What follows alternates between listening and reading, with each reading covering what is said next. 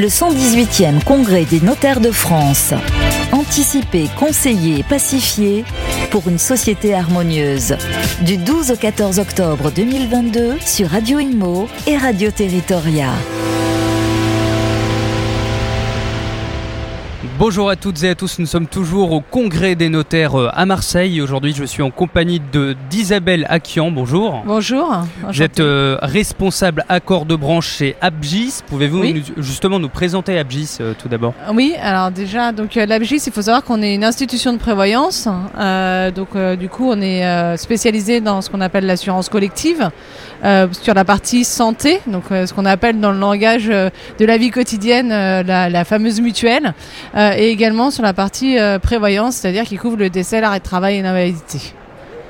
Vous existez depuis combien Alors on existe depuis 1945. On a une particularité, c'est qu'en tant qu'organisme paritaire, bah, on est dirigé par un conseil d'administration.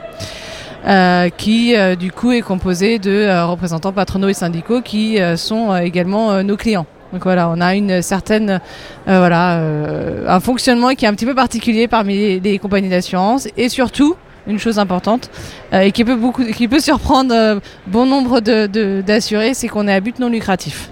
Voilà. Donc ça c'est important. Et une activité phare euh, donc au sein de l'ABGIS, c'est que les innovations du moment, les projets du moment. Alors oui, on est recommandé dans les accords de branche. C'est pour ça, c'est dans mon rôle où je suis responsable des accords de branche. Et effectivement, euh, les branches, c'est des conventions collectives. Et du coup, on a le plaisir depuis 2016 d'être l'organisme recommandé par les partenaires sociaux euh, du notariat pour euh, couvrir et assurer donc les salariés des collaborateurs, enfin les salariés du les salariés du. Tout à fait, en santé. Voilà, en pour la mutuelle. Voilà. Et, avez-vous d'autres projets en cours dont vous voulez nous parler, par exemple Alors, sur euh, les, les, projets en cours, euh, nous, notre objectif, c'est d'essayer enfin, voilà, d'essayer dans, le mieux, dans le meilleur possible d'accompagner de, euh, les assurés. donc, des accompagner, effectivement, quand on pense mutuelle, on pense prestations, frais de santé, mais pas que. Mhm. C'est de les accompagner également avec des actions qu'on appelle de prévention et de solidarité. Telles que Pour aller au-delà, telles que, par exemple, il faut savoir que dans le cadre de, du régime, effectivement, il y a une action qui est dédiée ce qu'on appelle aux, aidants. Lorsque le salarié est aidant d'un proche qui est en situation de handicap ou de dépendance, il y a une aide financière qui, peut être octroyée donc, en fait, aux salariés qui traversent cette situation difficile.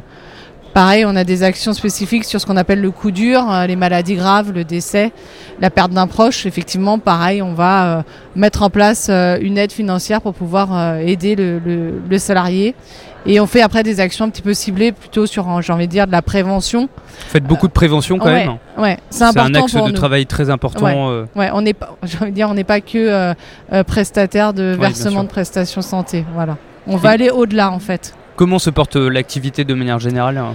Alors l'activité euh, sur, euh, sur le régime, il faut savoir qu'il bah, y a un suivi permanent des, des, partenaires sociaux de la branche. Donc ça, il faut savoir que c'est important.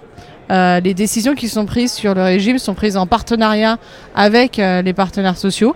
Euh, et donc effectivement, bah là, on a, j'ai envie de dire, un peu l'après-coup de la crise sanitaire. Hein, avec, C'est-à-dire l'après-coup de, de alors l'après-coup, ça veut dire toutes les conséquences, on va dire, qu'on a de la crise sanitaire, les confinements, les rattrapages de eh consommation médicale.